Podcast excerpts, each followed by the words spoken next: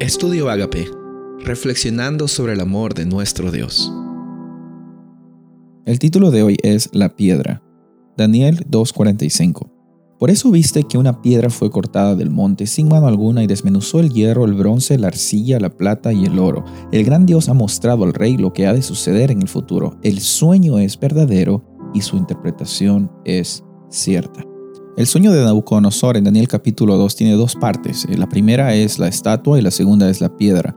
La parte de la piedra es la que ocupa más espacio en esta visión. Lo que quiere decir es que eh, lo más importante no es que los reinos están o vienen y se van, sino que el reino de Dios se va a establecer que en tu vida recuerdes que cuando Dios establece algo, Él lo establece y queda para siempre. En este caso, la piedra es un símbolo muy poderoso de lo que Dios hace comparado a los materiales que son eh, los metales o el barro que son hechos por el ser humano. Vemos aquí que la piedra aparece en esta visión como una piedra que no ha sido cortada por mano alguna. En otras palabras, no es ninguna intervención del ser humano, sino es una intervención divina. La piedra en la Biblia tenía un simbolismo de Dios. Incluso, incluso en la Biblia vemos ejemplos como en Éxodo capítulo 20, 25, de que estaba prohibido usar instrumentos de cantería o para modificar las piedras que tengan que ver con eh, el sacrificio, el altar de sacrificio para Dios, porque no había nada que uno podía poner en lo que Dios estaba dando. Era un significado muy grande y también que no se hagan dioses paganos en lo que realmente es una adoración para el Dios verdadero Jehová en el libro de Daniel muchas veces los metales simbolizan el acto idólatra del ser humano en buscar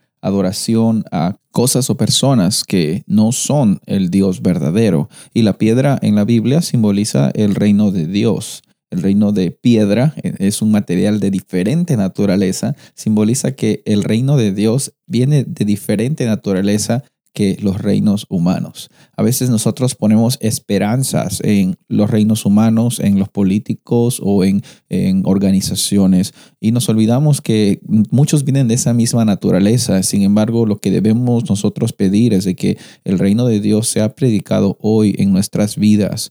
Eh, no esperar que el cambio venga por otras personas, sino el cambio venga por esa roca que es Cristo Jesús, también simboliza Cristo Jesús. Haga el cambio en el ser humano para incluso desde hoy nosotros proclamar que el reino de Dios es perfecto y en algún momento también ya no habrán injusticias. Cuando Él venga por segunda vez ya no van a haber injusticias, ya no van a haber dificultades. Pero mientras estamos en esta espera, nos queda proclamar el reino de Dios y también aliviar los problemas de nuestra sociedad, porque hay personas que necesitan aún escuchar que en esa roca que es Cristo Jesús pueden encontrar estabilidad, salvación y esperanza. La Biblia hace alusión de que la estatua era una estatua grande. Sin embargo, el reino de Dios que está simbolizado en el sueño como una piedra, hirió la estatua con esos diferentes metales, esas diferentes mezclas, y también llegó a ocupar la tierra y a crecer hasta el tamaño de ser un gran monte que llenó toda la tierra. El ser humano puede crear bastantes reinos, bastantes logros, pero ah, comparado a Dios es como comparar lo finito con lo infinito. Es algo que quizás en nuestra mente no lo podemos entender, pero la realidad de que Dios es Dios y nosotros somos seres humanos es evidente en este sueño y también evidente en el día a día. Dios es trascendente, Él es grande, pero nuestro Dios Jehová de los ejércitos también es un Dios inmanente que se preocupa por la vida de cada uno de nosotros. Al nosotros ver esta visión en Daniel 2, Dios nos quiere decir que estemos tranquilos. Pueden pasar muchas cosas, pero al final Él tiene el control de la historia y eso debe causar en nosotros un sentir de confianza y esperanza, que en nuestro día a día no estamos simplemente siendo partes de algo al azar, no somos partes de una casualidad, sino somos parte, incluso a pesar de tener una naturaleza caída, parte de un plan de redención